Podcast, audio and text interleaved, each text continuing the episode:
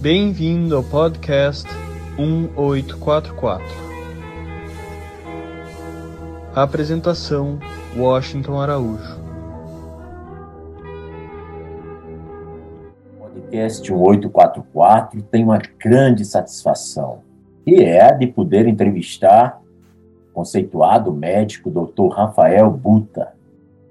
Ele que é graduado em medicina pela Universidade de Brasília Possui também mestrado em Ciências Médicas pela mesma UNB.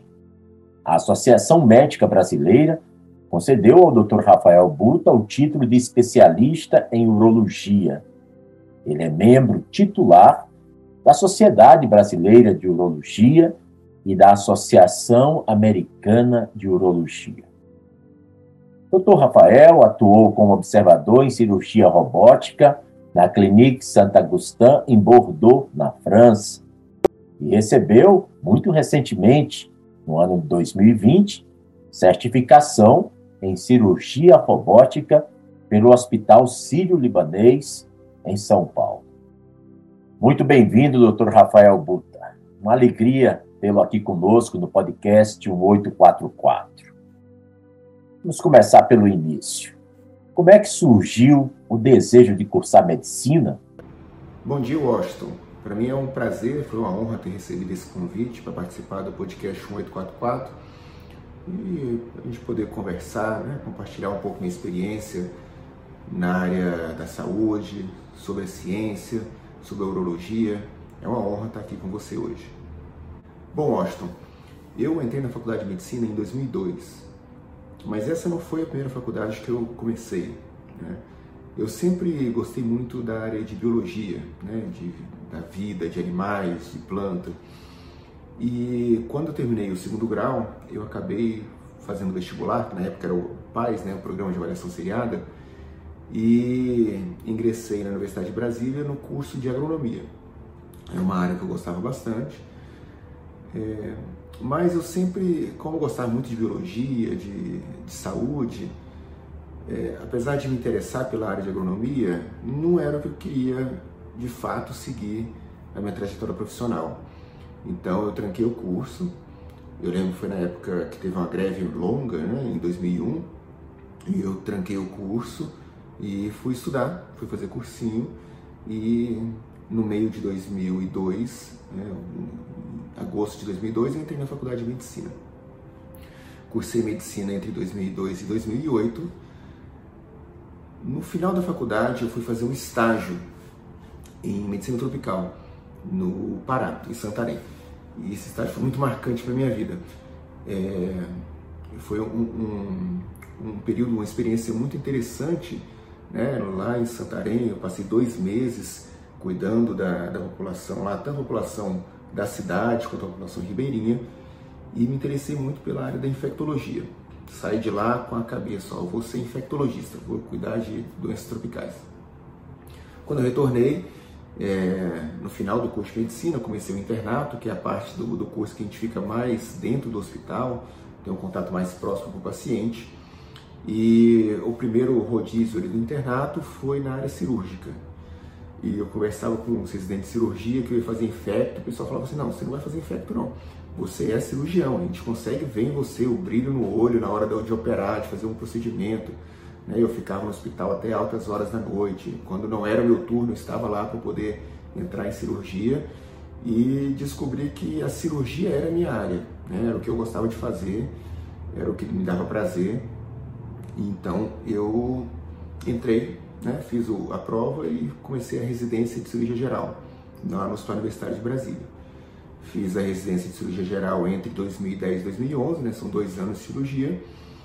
E ao final da cirurgia geral, é, eu procurei fazer urologia. Por que urologia? Eu gosto muito de operar. Né? Operar é uma coisa que, que é um serviço, um trabalho manual que a gente faz, isso acaba deixando a gente né? a, cabeça fica longe de todos os problemas, a gente fica focado ali naquela, naquele momento né? de, de operar. A gente nem vê o tempo passar, não sente fome, não sente sede. É, é muito bom operar. Só que eu também gosto do contato com o paciente, de sentar, conversar, né, trocar ideias. E a urologia ela tem um campo muito amplo, né? Tem procedimentos cirúrgicos, pequenos procedimentos, grandes procedimentos, só que também tem a área clínica. A gente tem um consultório, senta no consultório, conversa, é, chega a um diagnóstico e isso para mim é, é, me atraiu muito. Né? Então eu resolvi fazer urologia e me encontrei aqui na, nessa especialidade. Eu fiz a residência de urologia no Hospital das Forças Armadas. Eu entrei no ano de 2013 e fiz até 2000, saí em 2016. E em 2016 eu comecei minha trajetória como urologista. Onde você estudou? Fez residência em que lugares? Em que hospitais? Nos conte um pouquinho também sobre os seus longos anos de estudos em universidade e também, assim de quebra, nos fale como é que você avalia a qualidade do ensino da medicina no Brasil. Um fato que foi muito importante na minha formação durante a faculdade de medicina foi poder participar de projetos de pesquisa, tanto de iniciação científica quanto de pesquisa básica, né? É, eu fiz alguns projetos de iniciação científica é, junto à área de saúde pública, né, pesquisando vacina da gripe em idosos e o desfecho dessa vacinação, quanto pesquisa básica com né, pesquisa experimental com animais. A gente fazia pesquisa é, de doenças hematológicas em crianças e doenças é, intestinais, né, são, que são alguns problemas que a cirurgia pediátrica enfrenta a gente buscava essas respostas operando camundongos, camundongos e ratinhos. Então a gente chegava a operar camundongos recém-nascidos, com uma semana de vida, então bem pequenininhos. Isso foi muito importante para mim, tanto para o desenvolvimento da técnica cirúrgica, o que é técnica cirúrgica? É saber segurar uma pinça, saber dar um ponto, saber é, dissecar um tecido, isso é técnica cirúrgica, isso foi importante para esse desenvolvimento. E também para o desenvolvimento da, da pesquisa científica em si, saber ler um artigo, interpretar um artigo, saber desenvolver um projeto de pesquisa. Né? Isso culminou com, com minha formação e posteriormente com a pós-graduação, né? tanto a residência quanto o mestrado. Com relação ao ensino médico no Brasil, vejo que ainda existem é, faculdades muito boas, né? que formam muito bem os estudantes, mas infelizmente é, houve um, uma disseminação de faculdades com ensino de qualidade ruim, né? faculdades que os professores têm baixa qualificação, que os laboratórios são ruins e que não tem um hospital qualificado para esses, esses, estudantes aprenderem. Quer dizer, a medicina não é um, um, uma área de conhecimento que a gente senta, lê o livro e obtém todo aquele conhecimento. A gente precisa do, do contato com o paciente, do contato com o doente. Isso é muito importante para a formação do médico. E se não tiver uma, um hospital escola, um hospital que a gente consiga sentar junto do doente, conversar com o doente, examinar o doente, né, participar de uma cirurgia, analisar um exame junto do radiologista, se a gente não tiver isso, o estudante não tiver isso, o ensino fica falho. Nós todos sabemos que a Faculdade de Medicina é a graduação mais cara no Brasil. Seus preços variam de 5 mil reais a mais de 12 mil reais mensais. Quais os motivos, a seu ver, de ser a medicina um curso com mensalidades tão caras? Infelizmente, a gente vê hoje né, várias faculdades abertas aí país afora, cobrando um absurdo de mensalidade, sem é, oferecer essa, essa estrutura para os estudantes. O, eu, o ensino é caro, né? a gente precisa de laboratório, precisa de professores qualificados, isso, o laboratório tem insumos caros, né? então por que, que o custo da mensalidade é tão alto? Porque a gente precisa de toda uma estrutura para bancar o conhecimento. Né? Que estrutura é essa? A gente precisa de professores bem formados, né, professores com mestrado, com doutorado. A gente precisa de laboratórios, né, um laboratório básico, né, um laboratório de fisiologia, para o estudante aprender como é que funciona o, o, sistema cardiovascular, quais são as respostas do pulmão a diversos estímulos. laboratórios mais elaborados, né, laboratórios de, de anatomia, né, que precisa de hoje em dia não se usa tanto mais o cadáver quanto usava antigamente, mas precisa de, de uma tecnologia de realidade aumentada para a gente aprender anatomia, aprender as estruturas né, musculares, os órgãos digestivos e, e todo o restante.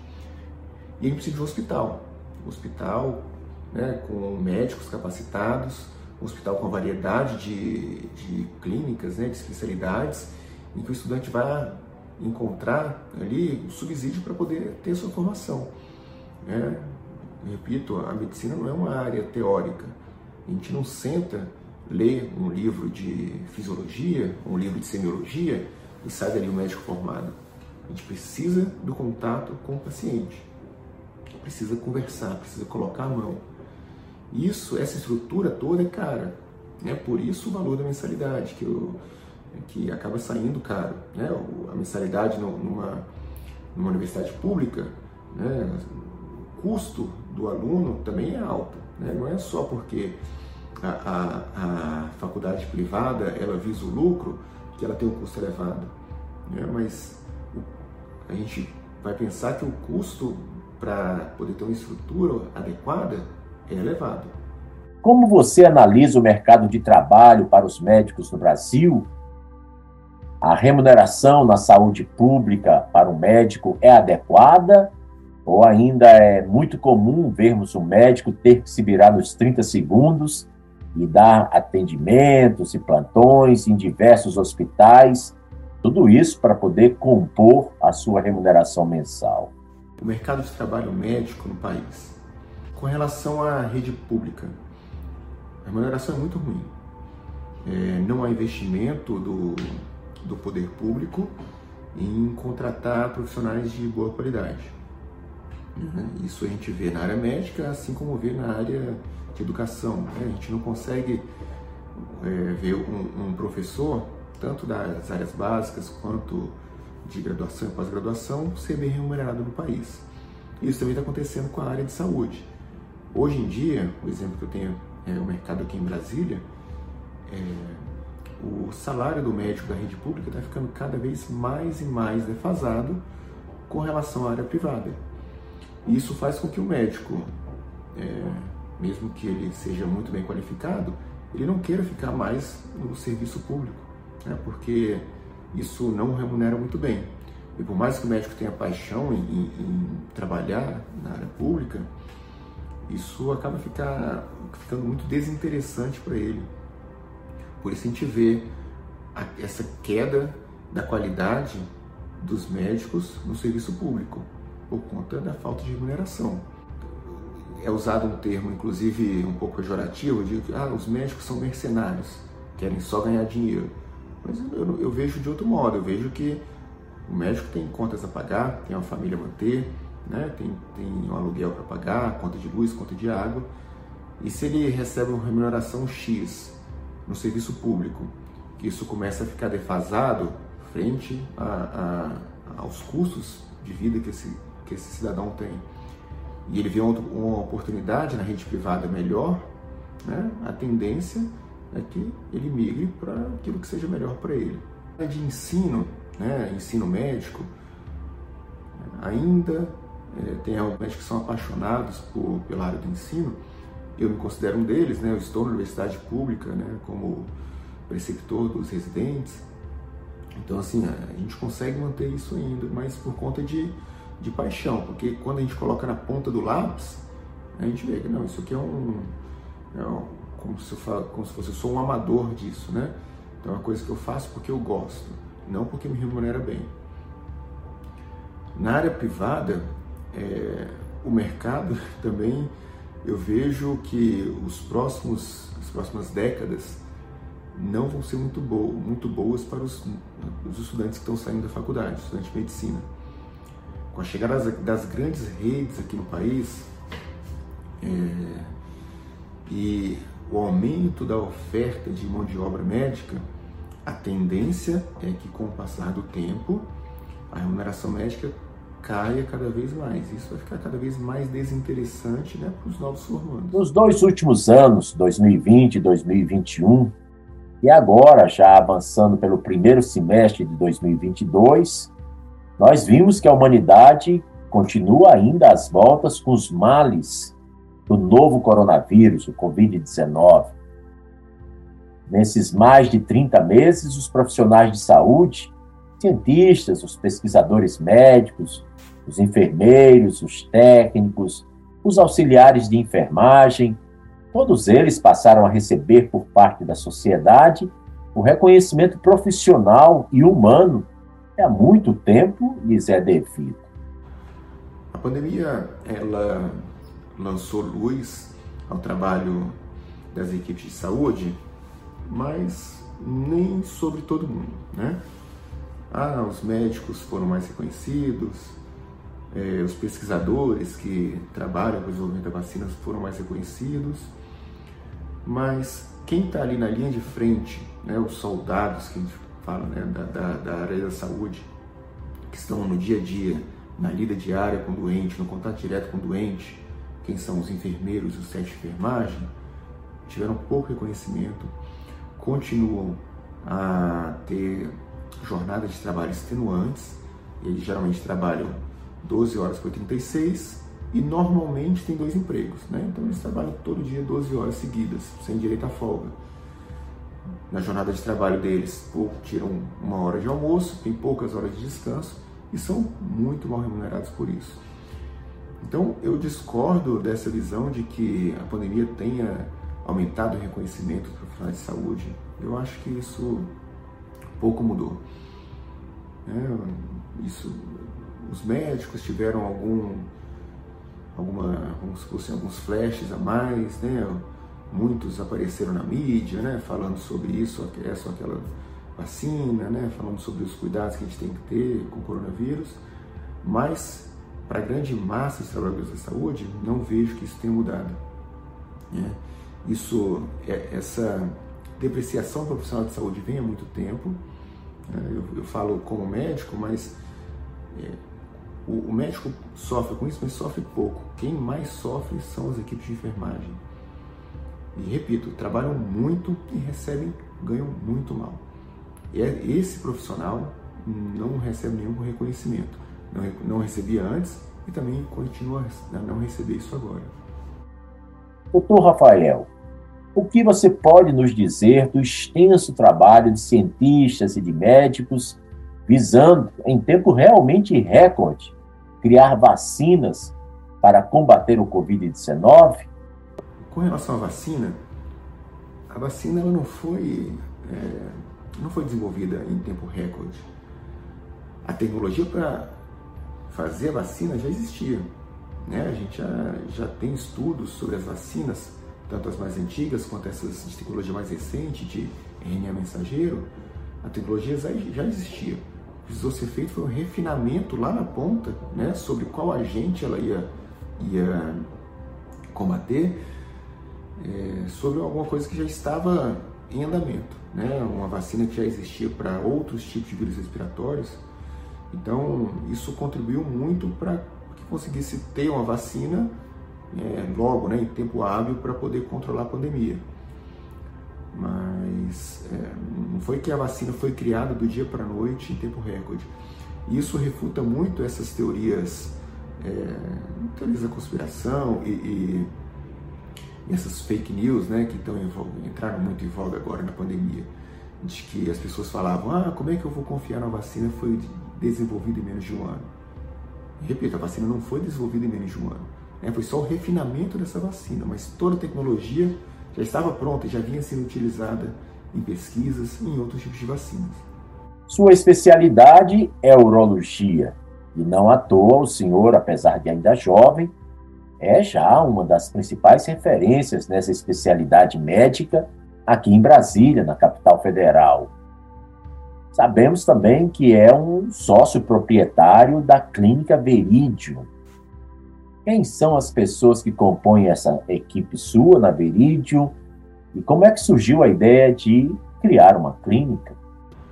Quando eu terminei a residência de urologia, eu fui chamado por uma equipe de uma grande clínica aqui em Brasília, na época chamada Clínica Aliança, para compor o quadro de urologistas daquela clínica. E lá eu comecei a trabalhar com um colega de faculdade, né, que foi veterano meu na faculdade, que é o Carlos Watanabe. A gente trabalhava junto lá, atendia os pacientes, operava. E com o tempo a gente começou a ver que a gente precisava de um lugar nosso, né? um, um local que a gente pudesse ter o controle dos processos para poder é, agilizar, né? melhorar o funcionamento, né? o andamento do paciente dentro da clínica, desde o momento que ele chega para a consulta até o momento que a gente solicita um tratamento, solicita autorização para cirurgia e trata de fato o paciente. Porque numa clínica muito grande, em que a gente era colaborador, a gente não tem esse controle e isso acaba sendo muito mais moroso para o paciente. Então conversei, a gente começou a conversar, eu e o Carlos. O Carlos chamou o Tiago, que o Tiago Serra é, formou junto com o Carlos, né, nosso amigo de faculdade. E nós três sentamos e falamos assim, não, vamos montar uma clínica para que a gente consiga oferecer o melhor tratamento para o nosso paciente. É, de fato foi feito isso, a gente começou essa, essa conversa em 2018 e em meados de 2019, em junho de 2019, a gente inaugurou aqui a Clínica Veridium. Inicialmente nós três, eu, Thiago Serra e Carlos Watanabe, éramos os três sócios e com o passar do tempo, a gente foi chamando para nossa equipe pessoas que a gente viu formar, né? pessoas que foram residentes nossos no Estado Universitário, né? que a gente conhecia todo o processo, toda a formação e sabia que pensava de um jeito como a gente pensa, né? que, que pessoas que têm um caráter bem formado, que têm uma formação científica boa e que quer oferecer o melhor tratamento para o doente, né? pensando no melhor para aquele paciente que a gente está atendendo. E a gente começou a chamar, chamamos, primeiro entrou aqui na equipe o Pedro Jaime, Daniel Petris e Tiago Vilela, e posteriormente incorporamos também o Felipe Machado e a doutora Raniele. Né? Então hoje formamos uma equipe de oito urologistas aqui na clínica né? e atendemos em todas as áreas da urologia. Né? Temos uro-oncologistas, né? Carlos Watanabe, Felipe Machado, eu, temos o Tiago Serra, que é andrologista, né, que cuida da parte de infertilidade e reprodução humana e disfunções, disfunções sexuais do homem, né, disfunção erétil, reprodução precoce. Temos o Pedro Jaime e a doutora Rani, que trabalham na parte de, de disfunções miccionais. A Rani trabalha muito também com a parte de urologia feminina. E o Daniel Petris e o, e o Tiago Vilela, que também são, fazem parte de urologia, fazem parte de cirurgia robótica juntamente com o restante da equipe. Pode-se afirmar que o componente genético, a hereditariedade, tem sido o fator mais relevante no diagnóstico do câncer de próstata? A hereditariedade é sim um fator muito importante. É, a gente sabe que as pessoas que têm algum parente primeiro, primeiro grau que teve câncer de próstata, pai, irmão e avô, elas têm um risco aumentado de ter câncer de próstata. Então, essas pessoas têm que começar o acompanhamento antes, né? Idealmente aos 45 anos de idade. Mesma coisa com pessoas de raça negra, em que a genética faz com que elas sejam mais propensas a apresentar um câncer de próstata. Mas a hereditariedade não é o fator mais importante, porque existem, quer dizer, a grande parte dos cânceres de próstata são câncer que a gente fala que é não hereditário, né, que acontece de novo no paciente. De novo quer dizer que sem é, uma carga genética prévia. Então, a carga genética é importante? É. E aqueles pacientes que têm histórico familiar de câncer de próstata devem procurar atendimento mais cedo, mas ele não é o fator mais importante. Pessoas que não têm essa carga genética, que não têm esse fator hereditário, também apresentam câncer de próstata. E essa é a maior parte da população que apresenta câncer de próstata, né? porque estatisticamente é quem, se for colocar no, no papel, né, a, maior, a grande maioria dos pacientes não tem história familiar. O aumento da próstata pode causar problemas nos rins? Em que situações isso ocorre? O que é e quais são os sintomas da hiperplasia prostática benigna? Hiperplasia prostática benigna vamos chamar de HPB para ficar mais fácil, né? O HPB é o crescimento benigno da próstata, não tem nada a ver com câncer. Né? É o crescimento ali das células estromais, né, do, parte da próstata, que acontece com o passar da idade. Todo homem está sujeito a esse crescimento. Alguns vão apresentar mais, né, mais crescimento e alguns vão sofrer mais com isso. É, qual que é o problema desse crescimento benigno da próstata, do HPB? Ela obstrui o fluxo da urina, o fluxo da saída da bexiga. Pensa que a próstata está no final da bexiga e a uretra passa por dentro da próstata. Quando a próstata aumenta, ela não cresce só para fora, ela acaba comprimindo a uretra e dificulta o esvaziamento da bexiga. No primeiro momento, o paciente cursa com sintomas como diminuição da força do jato da urina, às vezes tem que fazer esforço para urinar, sente que não consegue esvaziar a bexiga por completo, a, a micção, né, o ato de urinar começa a ser alguma coisa que não é mais tão prazeroso, começa a ser alguma coisa dificultosa, né, um sofrimento do paciente. Isso por conta dessa obstrução ao fluxo da urina. Com o passar do tempo, a próstata cresce mais, dificulta ainda mais o esvaziamento da bexiga e chega um momento que ela não consegue esvaziar por completo. O paciente urina, mas ainda fica muita urina dentro da bexiga, ele não consegue esvaziá-la. Isso começa a sobrecarregar o rim, porque a pressão aumentada dentro da bexiga é transmitida por rim. O rim está em comunicação com a bexiga pelo ureter. Chega num ponto, né, casos extremos, casos graves, em que o paciente faz uma insuficiência renal por conta de uma causa pós-renal, por conta de obstrução da bexiga causada pelo crescimento benigno da próstata, pelo HPB. Então, o HPB pode sim causar insuficiência renal. Lógico, em casos extremos, casos muito avançados, mas isso acontece. Infelizmente, a gente vê isso hoje ainda. Na capital do país, isso acontece. É raro, mas acontece. Existe uma transdisciplinaridade muito acentuada entre nefrologia, que cuida dos rins, e urologia? Fale-nos um pouco das características distintivas dessas duas especialidades médicas. Vamos pensar da seguinte forma: o urologista é o cirurgião do rim. Né? Quando o paciente tem um tumor no rim, quem trata é o urologista. Quando o paciente tem uma pedra no rim ou uma estenose do rim, quem trata é o urologista. O nefrologista é o médico clínico do rim. Ele trata da função do rim, né? como o rim está filtrando sangue e produzindo urina, como o rim está conseguindo eliminar substâncias é, que são deletérias para o sangue, né? aquelas toxinas que estão no sangue que o rim elimina. Quem cuida disso é o nefrologista. Existe sim uma, uma interface muito grande entre as duas especialidades. Né?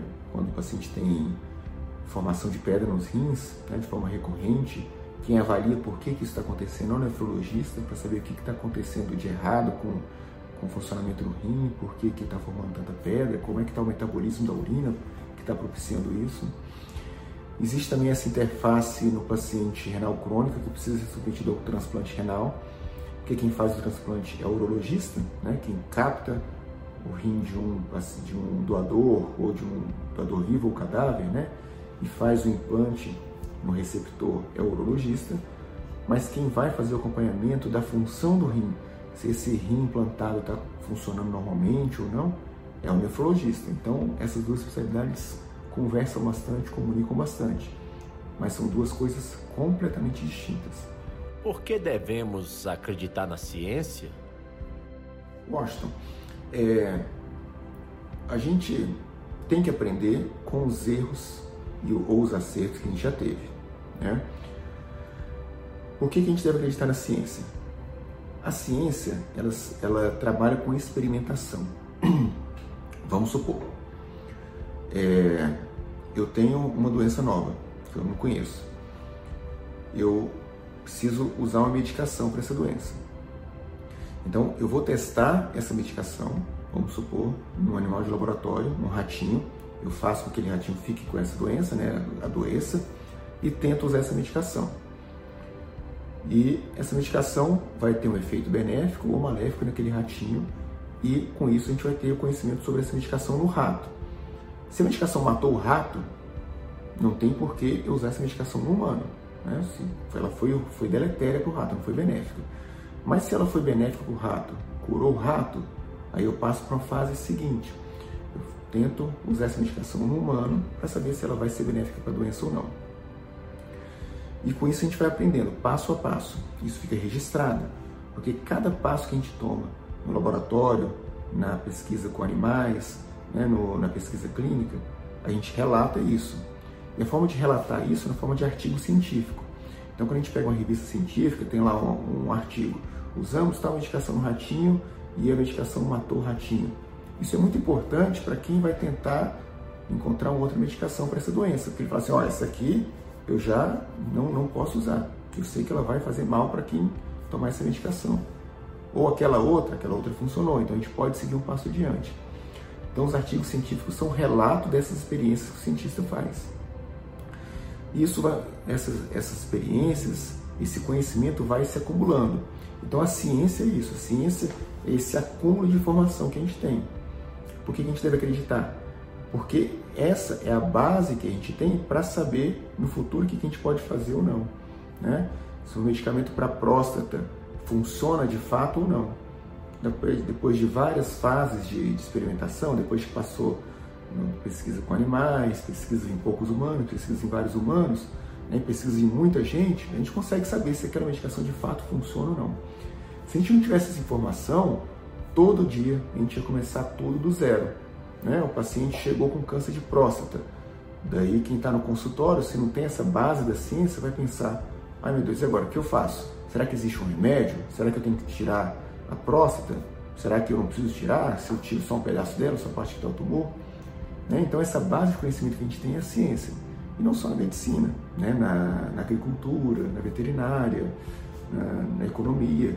O que a gente tem de conhecimento é o que foi adquirido no passado. A meu ver, por isso que a gente precisa acreditar na ciência, por isso que a gente deve acreditar na ciência. Porque ela são, é a nossa memória de pesquisa. Então a gente tem aquela base para partir de um passo adiante e não começar do zero, sem saber o que estava acontecendo. Doutor Rafael Buta, muitíssimo grato pelos excelentes esclarecimentos e pela amplitude e assertividade com que conduzimos essa entrevista. Bom, Austin, é, achei, acho sim, é, eu fico lisonjeado com, com o seu convite, né? Eu acho que essa conversa extremamente profícua. É, é, prazeroso estar aqui conversando com você né, sobre esses variados temas. E agradeço novamente o convite, tá? Estou à disposição. Uma coisa a mais, como é que devemos proceder para entrar em contato com a sua clínica em Brasília, a Veridium? Ah, quem quiser me procurar pode me contatar no, nas redes sociais, Instagram, arroba rafaelbuta.dr, né, de doutor, ou via até a Clínica Veridium. A clínica fica situada aqui no setor comercial norte, ao lado do Agarram. O telefone para contato é 2017-2436 ou 99145-4270. Eu estou à disposição, a clínica está de portas abertas para quem quiser vir conversar, bater um papo, quem quiser vir se consultar. Né? Vai ser um prazer recebê-los aqui. Um grande abraço. Um abraço, obrigado mais uma vez e estou à disposição.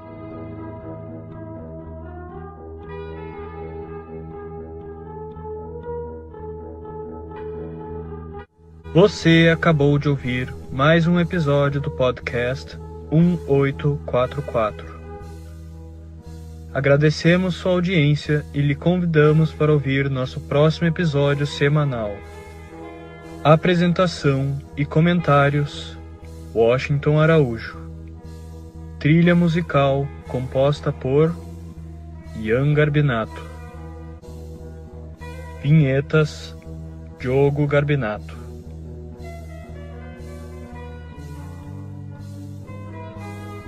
Contatos com a produção para comentários e sugestão de temas podem ser feitos através do e-mail podcast1844@gmail.com.